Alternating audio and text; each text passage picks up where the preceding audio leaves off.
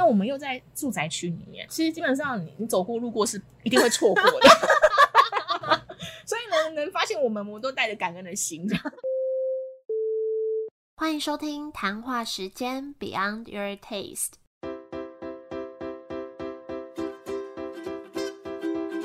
我是佩佩，谈话时间是我和 Irene 创立的美食平台，我们将会在这里挖掘美味餐点以外的小巧思与故事。这集要来介绍板桥的一家甜点工作室，叫做宅食。那这家卖的是客制化的大蛋糕，可以自己选择蛋糕体的口味和内馅。工作室也会有当日随机口味的切片蛋糕跟司康，可以到现场看。那这集除了会介绍这个品牌和甜点之外，老板娘 Betty 也会跟我们分享很多创业的心路历程。我也觉得是个很精彩的一集，而且这集应该是我笑声 出现最多的一次。因为老板娘真的很热情，很好笑，你们等一下听就知道。那我们现在就请她来跟我们分享。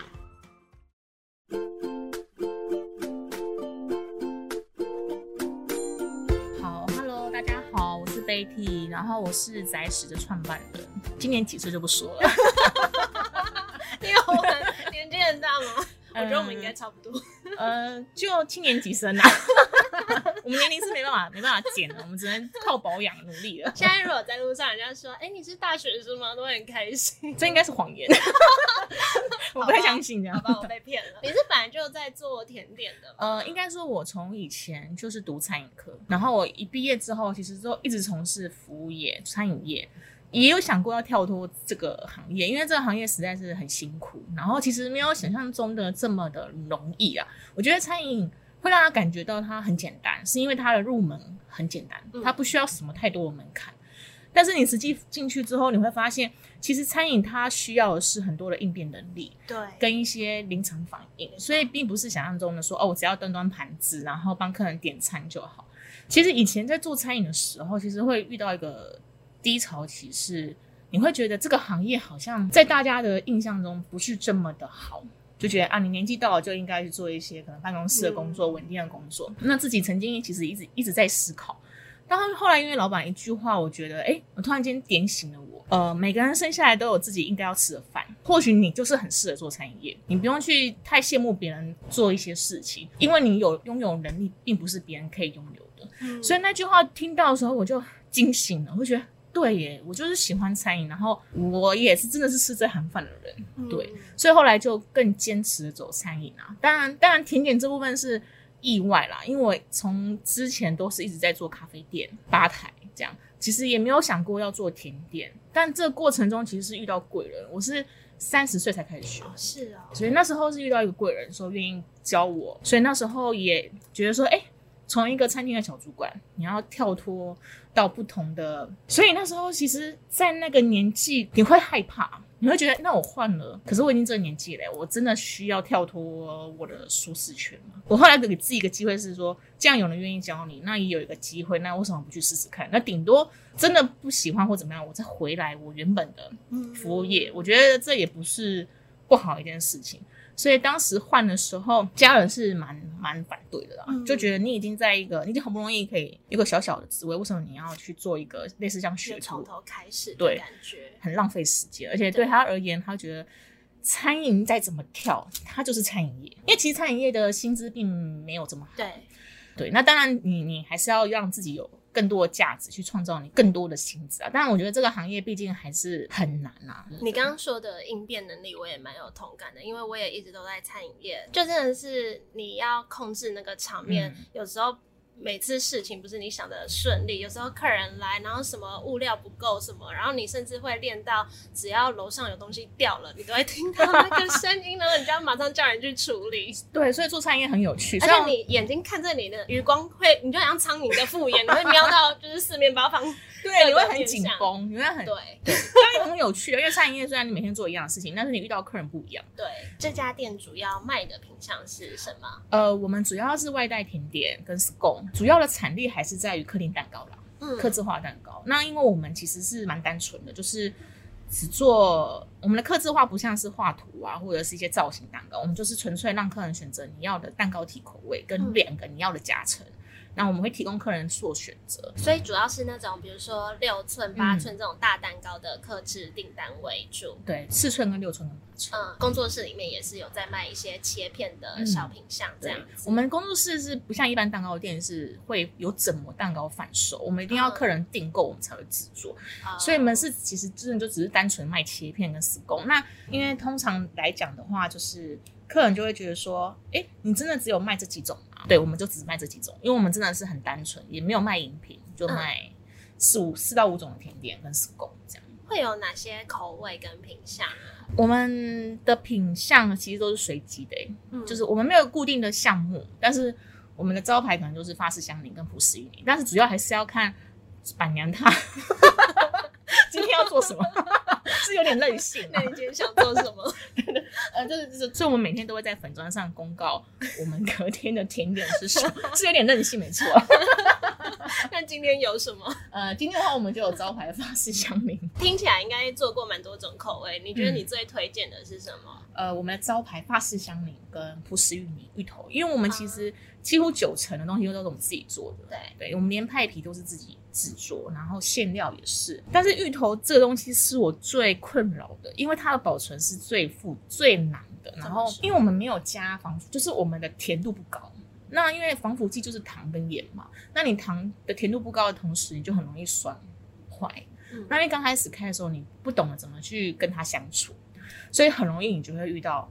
它坏掉了，嗯，然后或者是客人不小心使用到的时候，你就会觉得我是不是应该要停售这个商品？是不是我没办法驾驭它，或者是我到底哪里还有做不足的地方？可是每当我想要觉得说，可是我芋头就真的就觉得很好吃啊，然后客人也很喜欢，对，曾经有要放弃啦，后来因为客人一句话说，你不能给我停芋头，我就心里想说好逼人，对，他说因为你的芋头让我想到我小时候，我妈妈会买给我生日蛋糕里面的芋头，对。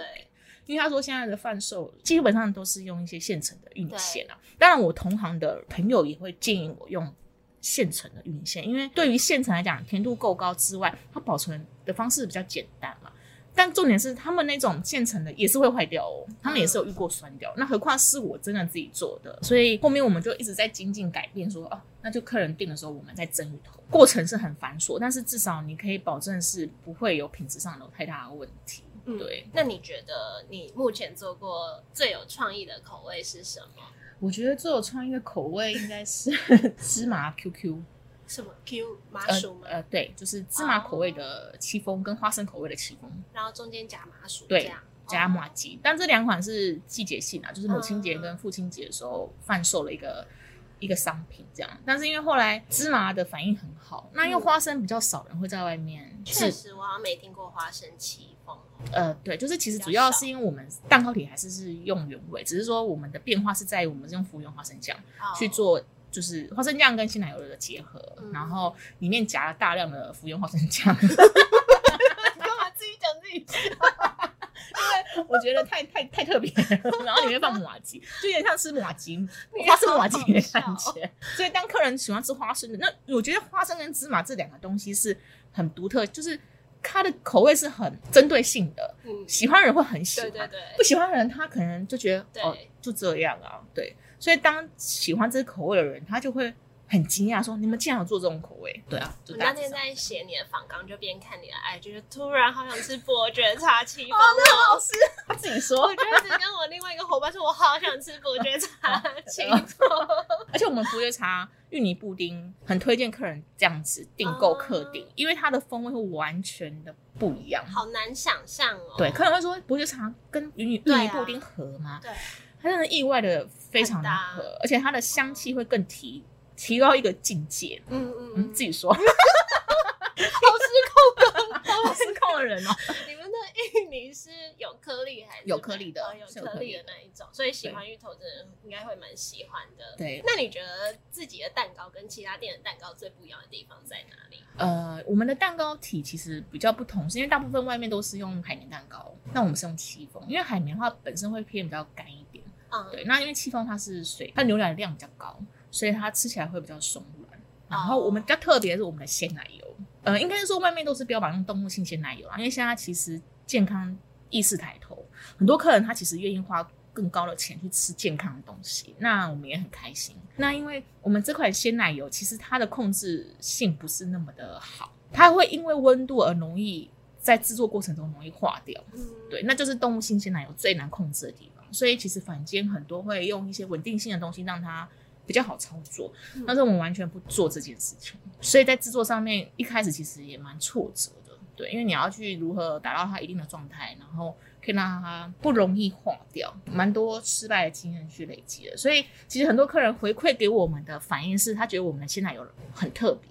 可是对我我而言，我会觉得，嗯，为什么会很特别？这不就是它应该要有的风味吗？鲜奶油可以被吃完的，真的蛮对，所以那时候我听到的时候，我是蛮惊讶，我觉得，哎、这不是应该很正常的一件事情，怎么会变成是一个怎么会怎么可能的那种想法？对，哎、我好奇问一个问题：戚风蛋糕在制作的时候，它是中间一定会有一个洞？哦哦，那是因为模具的问题，跟那个有没有豆质量有关系。没有没有没有，因为一般咖啡厅的戚风蛋糕其实都切好的，所以我我也不知道对。他们会做中空的那种模式，然后把戚风蛋糕切可能八等份，然后上面再挖一球鲜奶油，然后再做一些水果装饰啊。对，对，那是每一家的，其实主要是因为它模具的问题啦。那你觉得在做蛋糕的时候最难的点是什么？就失败。怎样的状况会失败？我觉得蛋糕其实是一个很细腻的东西，你只要一个步骤错了，就它就会回馈你，你弄错了。错了。嗯，对，所以其实看似很简单啊，可是其实光打蛋糕这件基本功，我其实练了一两年。其实应该说，我不是一个很聪明的人，我是一个需要很努力练习的人。所以当时在做学徒的时候，蛋糕丢了不少，但就是一直不断的丢，然后你就一直没办法控制它，而且连搅拌的部分也也练习了很久，就是。嗯师傅就会跟你说，你可能拿一个钢盆，然后里面放米，然后拿你的就是铲子，然后去去刮钢盆，让它如何不让空气大量进去，让它消泡。其实都练习了很久了，所以其实我觉得最难的是基本功。算是在制作的哪一个步骤会最费工啊？其实我觉得做甜点都很费工、因为它每一层的堆叠都是代表你还要再做下一层的东西，才可以把它组织成一个完整的架构。我觉得最麻烦应该是法式甜点啊，但是我们不是走法式这一块啦。嗯对，那其实理论上如果都运用得到的话，其实就是 A 加 B，B 加 C，然后去创造你喜觉得你喜欢的口味，跟客人可以接受的风味。甜点很难吗？我觉得难在于你是不是要很努力的去突破它，跟失失败的时候那个挫折感，你能不能可以去？接受，然后再对，当它变成真的可以贩售的时候，你会觉得哇塞，你你你突破那个重重关卡。是。那我们来聊聊这个品牌。嗯你的宅食的宅是那种老宅的宅，为什么会选这个名字？有什么特别的意义吗？呃，一开始其实是在家里接单，嗯，然后那时候只是纯粹讲说试试看自己的商品有会不会被接受，但那一开始一定从朋友下手嘛，朋友就很很捧场的跟你买，可是买到最后你会觉得，哎，你是不是应该要做个品品牌的名称？嗯嗯对，才能代表你自己。所以那时候有，其实我想很快就想到了宅食，原因是因为我觉得，因为我很喜欢有温度的东西，嗯。我很喜欢眷村文化，对人与人之间的那种温度，所以我觉得宅就是我希望我的东西是可以带回去跟家人分享的，那就是宅就感觉就是在家里的感觉，嗯。然后食就是你在吃这个甜点，所以那时候我就把这两个字给它综合在一起，然后成为我的就是我未来想要做的甜点品牌这样。嗯，我觉得，因为我们现在在你的工作室里面嘛，然后你一直跟我强调很少见，对，真的很少见。可是我觉得，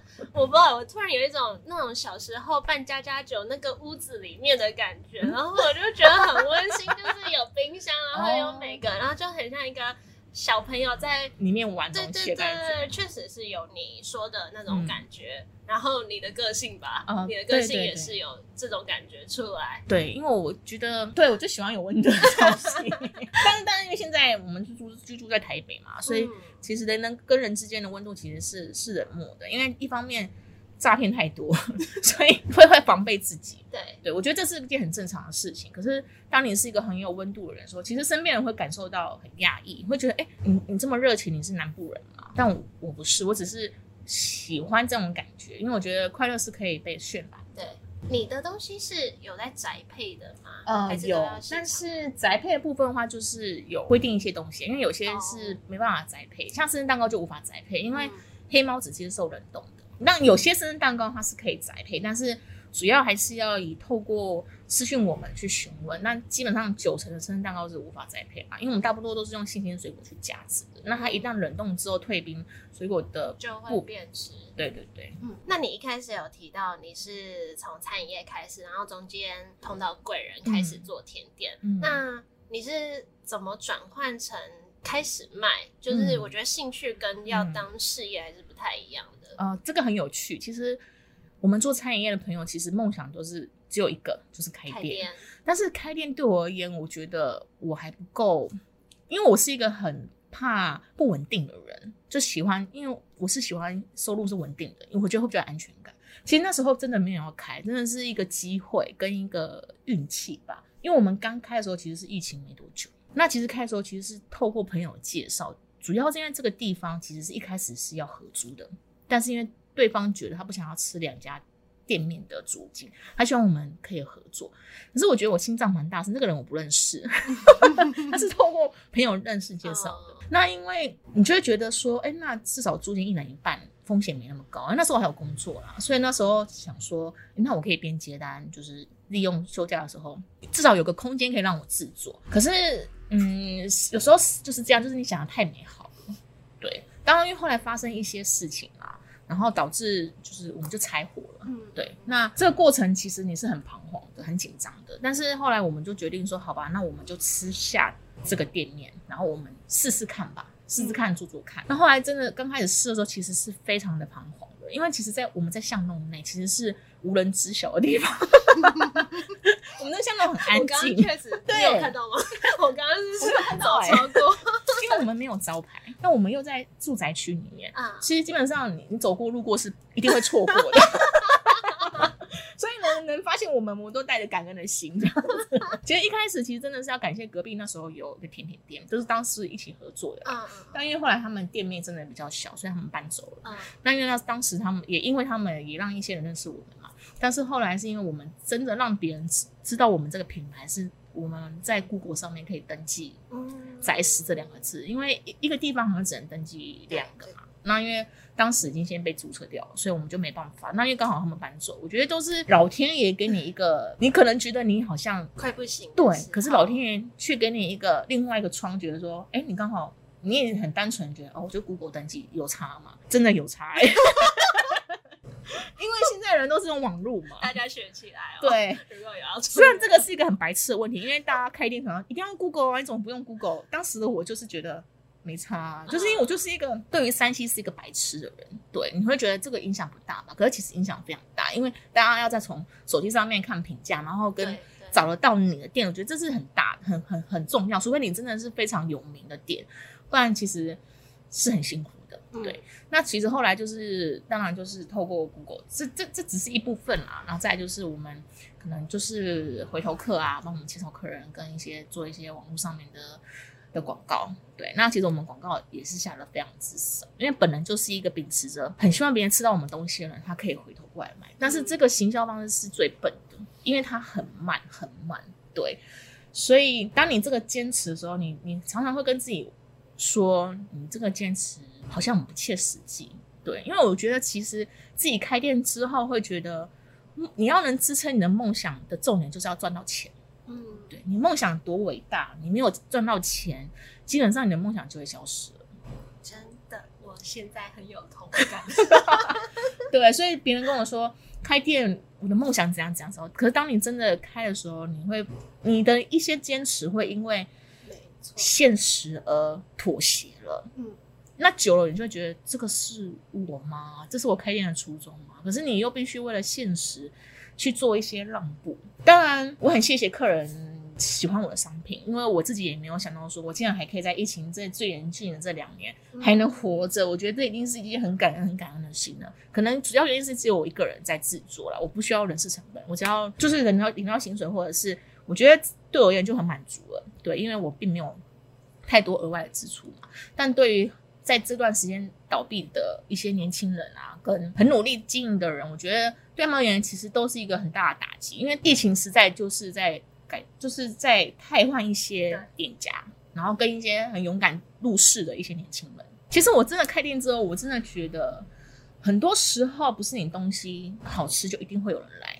嗯，其实现在的人很重视视觉，哦，对。对你只要东西漂亮，那你不好吃也没关系。就是我我我拍照这，种东西就是一次性，对，但是他的他一次性的客人，很多，他可以维持，但是我就会觉得有时候你会挫折，觉得说为什么？但是这种店其实一开始很多人啊，当然到最后他真的几年后他就消失了，就市场它会去证明它的存在性嘛。但是当然还是有很多很多完美店，我觉得这是必须得存在的，对，因为这是一个。因为现在的社会跟行销模式已经不是以前的，就是你只要好吃就一定会有人，这是我觉得不是等号。对，嗯但是我觉得用心跟坚持是客人可以可以感受得到的，因为现在选择性太多，他不一定要吃你这一家，他可以吃很多家。可是当他吃了一片之后，他又再回头找你的时候，我觉得那是一个很大的支持度跟温暖度。对，对，当然我们还是希望客人可以常来支持，我们才能活得下去。你干嘛在这么感动的时候，然后突然太落泪了这样画风，就是给一些真的想要创业的人，我我很支持大家去创业，但是你一定要刚开始创业的时候，我真的是觉得啦，就是以小小家开始做起，因为你的风险不会那么大，即使你失败了，你至少还可以有站起来的机会。对，对，因为你只嗯，我觉得也一方面是水温啊，是市场的水温，跟你自己到底能不能真的胜任这份工作。那真的不行了，我觉得你也可以从这失败中，你的高度就会变更不一样，不会是你原本上班族的那种高度，因为你开过店之后，你的思维跟想法已经不是单纯的以前的你了。所以我觉得这是一个很值得去做的事情，但是我觉得一切都是要想好去做，就算失败也不要后悔。这样嗯子，，刚刚有讲了一些，你好像有快要觉得不行的时候，你觉得一直在支撑你的那个原因是什么？其实我觉得家人给你打击会比较大，因为家人跟你说你不行，你不行，你不行哦，你这样做不行哦，你为什么都不做活动啊？什么什么？你这个是怎样怎样怎样怎样？所以你才离开家自己开工作室。开工作室更猛的是，我是都开了，我才跟家人讲我开店。家人就崩溃，啊，你怎么会开店？你疯了吗？你你这么就骂了一大堆，但最后家人嘛，他也是会支持你，你也他也不希望你失败。那我就是很猛的就签了约，然后我也不敢讲，然后等到真的要开始的时候，我才说，嗯哦，我我做了这件事情。对，那家人也没办法，一定会担心你嘛。我觉得应该是说，因为一直都做餐饮业，所以你可以很知道说，促销跟活动是很吸引客人来的。可是那真的只是一时而已。当你真的做了这些促销活动的时候，结束之后，你客人会不会再回头，又是另外一回事。对，当然，别人会说，你可以透过这个促销让别人知道你的商品等等之类的。但是，我就其实我蛮蛮不喜欢这样子的这种模式促销啦，因为我们以前的餐饮业的确都这样促销，可是真的之后回来的客人，不是说东西不好，但是他们会因为价格比价的客人，我觉得真的很难做，因为他们永远只会比更低的价格。对，他不会是真的喜欢你的东西，他会觉得哦便宜哦，我来试试看。那等到你变成原价的时候，他就觉得，我觉得我可能没有办法花这个钱去吃这个东西，可能我等它特价的时候我再买。就像星巴克买一送一的时候，嗯是不是最多人去买它的新冰乐？可等到它真的变原价的时候，你真的会愿意花这个钱去购买吗？嗯这又是个问号了。没错，对，所以这个问题一直在我心中荡漾。对，以前有试出来，因为那时候真的是 就是做几点卡的部分啊。嗯嗯嗯，对，就是没有折价，那就是以几点卡的部分去换取可能蛋糕跟折折价嗯，就是这部分。那做了快一年之后，我们就把它停掉了，因为实在是成本实在是太高了。当然，我们每做一次的促销跟活动的时候，你的客人就会不见，因为当你没有这个活动，即使你养了一年，这个客人会因为你没有这个东西，他就不来了。因为他会觉得你的价值已经不值得那个，所以你就在反思自己说，其实你应该要把自己的价值，你就认定你自己是个价值，你不要贬低自己不值得这个价格。嗯，对，因为一定会有人会欣赏你的东西。对对所以一开始其实我很挫折，这两年当中一直不断的会很在意别人别人对我们的评论，跟为什么他不来了，为什么我做这个活动它消失了，是不是我东西不够好？可是我没有变啊，我一直都是很坚持这种东西啊。后来有一天，我觉得，哎、我为什么要这么在意？对我没有偷啊，就是我一样啊，只是因为我没有做，我没有我没有促销了，那可能这客人就真的不会来。那我觉得，好吧，那也没有关系，就是我可以让更多不一样客人认识到我，然后认同我的价值跟我的售价。我觉得对我而言，就是你就会你的挫败感就可能不会那么大了。嗯，对，确实就是我觉得懂得欣赏你的客人，嗯他就是知道你的原料怎么用，你的原料成本是什么。因为我自己也算是有在做这方面的东西，所以我很知道那个原料成本真的杀不下来，嗯你真的就只能定这个价格，你才可以做的自己比较舒服一点。对，因为我觉得买卖其实就是你觉得 OK，那我对啊你就会买嘛。那你如果觉得就不 OK，因为其实说真的，我们不是最贵，也不是最便宜，我们就是在中间的价格。那我觉得，呃，就像我身边的朋友，就是也是刚创业，他们就会因为说不敢涨价，然后会担心客人流失。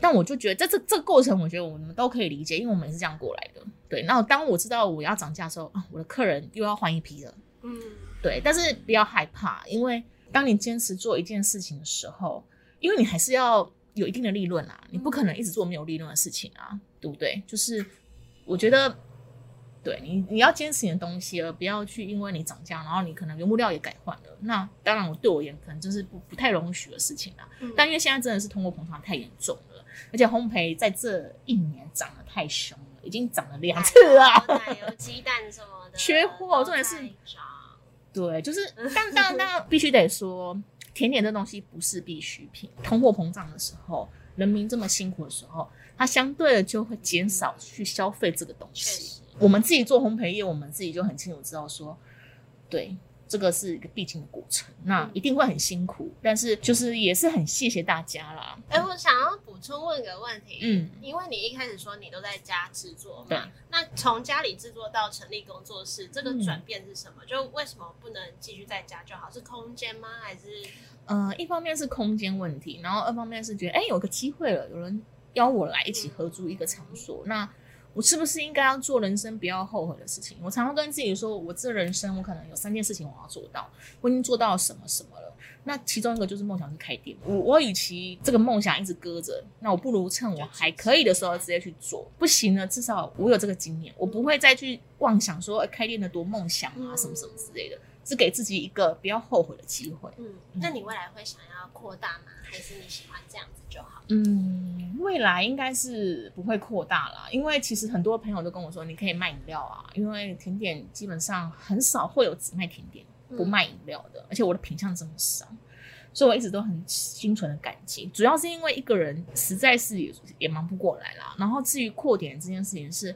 我觉得人是一件很难去，就是一个人是一个很大的变数，因为我觉得人力这件事情来讲，并不是这么的好教。嗯，对我可以对我自己负责。当时当是员工的时候，我觉得心态不一样。但是我觉得，当我我也理解这个问题，就是说你必须要扩更大的点，你才可以拥有更好的品牌形象，嗯更让更多人知道你，那你的收入一定可以倍增。可是我不是一个，就是一个很上进的人，我是一个觉得。哦，我赚我我我 我觉得可以了，然后我觉得做的开心，然后我不用去管一些很杂的事情。但可能是现在的想法了，未来我可能有更多的想法也不一定。只是我我就是一个觉得我很知足了，我觉得我可以拥有一个小小的工作室，然后有客人持续的支持我。扩不扩店这件事情对我来讲，我我没有想那么多。嗯，对，那你想要对支持你的顾客或者粉丝说什么？呃，很感谢这两年来，就是或许你是第一次吃我们东西，或者是你很长期订我们的客定蛋糕，然后我们都很谢谢你发现我们，因为我们真的太难发现了。每当客人经过说，哎，我终于找到，他们都找超久，因为我们真的是一个很不起眼的地方，所以当我们被发现的时候，被知道的时候，被分享的时候，我们都很，我心里都是很感恩的。我一直觉得人一定要一直持续做好事。你的善相才会回到你这边来。当然，我们也不是一个到现在还在努力中啊，也不是一个呃很有名的店，但是我们很努力的让自己朝向，就是让别人口中听到说，哎，这是我朋友开的店哎、嗯，这是我朋友开的宅食，这是我一直很想要努力做的目标，也有听到啦。但是你会觉得，我会更想让更多人知道我们在这里，然后你可以来试试看我们。即使你不喜欢，我觉得至少你给我们机会，我觉得你愿意给我们机会，我一直都很感恩，然后也很常听客人的一些可能希望我可以改进什么的，我们都很乐意听啊，因为毕竟我们的商品一定要是客人可以接受的，而不是自己喜欢的。自己喜欢当然很重要，但是你的东西要能市场化，嗯，这是一个很重要的事。所以感谢客人的话实在是太多，也说不出来。但是就是很谢谢你们持续持续的支持我们，只有你们的行动去支持，才会让每一个店家可以更努力、更认真的去制作他们的商品。不止我们宅食啊，就是你们如果喜欢任何一家店，都可以用行动去支持。那最后，你可不可以再介绍一次嗯你们的订购资讯，或者是在哪些地方可以找到你？呃，我们宅食的话有，我们有三个地方可以发现我们，一个是我们宅食的粉砖，FB 粉砖直接打宅食，然后一个是我们的 IG 账号，呃，不是宅食，是 Betty，就它的名字有点长啊，对，有点长，我不知道怎么叙说。然后接下来是赖的部分，就是呃最简单的方式就是直接上 FB 搜寻宅食。对，那可以私讯我们怎么如何订购客定蛋糕，因为我们实在是有点任性跟特别，就是我们的客定蛋糕是不在 FB 的菜单里面，我们都是必须透过私讯，然后我们会传给客人看。对，那最简单找到我们就是到 FB 的宅食粉专私讯我们就对了，赞。我快笑死了！我还在想，等下姐我要说什么。我一般也说了耶。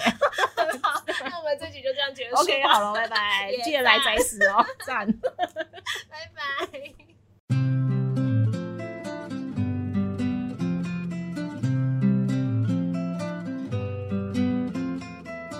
谢谢 Betty 的分享，大家在听这集的时候有没有也跟我一样觉得很好笑？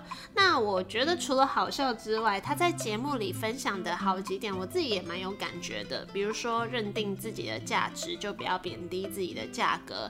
我觉得可能是因为我最近也有在做烘焙相关的品牌，所以跟他聊的就蛮有感觉的，也很可以体会那种不要随意怀疑自己卖的东西值不值那个价格，因为会有一群欣赏自己东西的人，他们会用行动来支持你。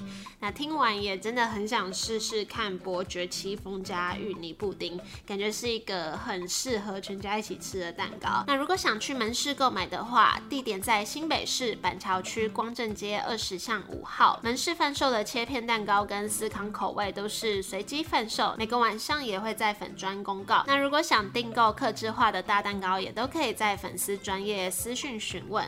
最后也谢谢大家今天的收听，这集一样会有一篇文章在谈话时间的官网，链接会在这集节目简介，那也可以追踪我们的 IG Beyond Your Taste B E Y O N D Y O U R T A S T E，看更多 Irene 分享的内容。他有时候会在线动发一些我们的日常，还有无奖征答活动，我觉得很有趣。那如果你也喜欢这集节目，也可以帮我们分享出去，给更多人听到，也可以在 IG 现实动态上面分享你的想法推给我们，让我们知道，或是在 Apple Podcast 上面帮我们打新留言。接下来也会介绍一连串不同的店家故事，有餐车，有法式薄饼，有健康餐，有温体牛肉锅。那我们就一样，下周见喽，拜拜。